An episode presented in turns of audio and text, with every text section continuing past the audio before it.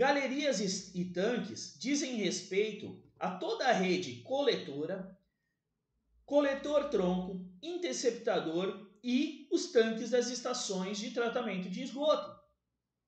Vasos sanitários não estão inseridos neste contexto. Os efluentes eles, come, eles é, começam no vaso sanitário? Sim, podem começar no vaso sanitário. Mas como nós vimos, a definição do esgoto ele não trata somente de efluentes dejetos sanitários. Por exemplo, a água pluvial também vai para o esgoto. Então, galera, o que está dentro da rede particular não faz parte de galerias e tanques. É a rede particular de cada um dos estabelecimentos, seja esse estabelecimento residencial ou comercial ou industrial.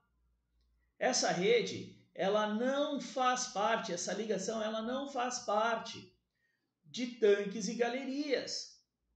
As tanques e as galerias estão relacionados aqui. Rede coletora, galerias, elas são compostas por rede coletora, condutor tronco, interceptador, tanques, tanques de tratamento nas uh, estações de tratamento de esgoto.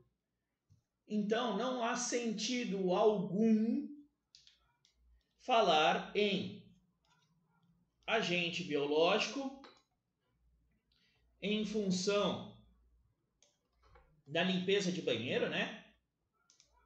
A gente. Opa, peraí, deixa eu ajustar aqui. Peraí, pessoal.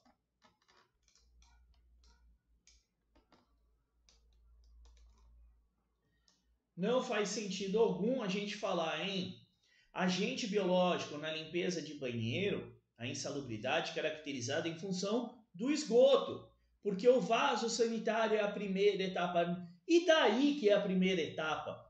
Ele pode ser a primeira etapa, porque o esgoto ele pode ser proveniente, por, exemplo, de águas pluviais. E sendo a primeira etapa, e daí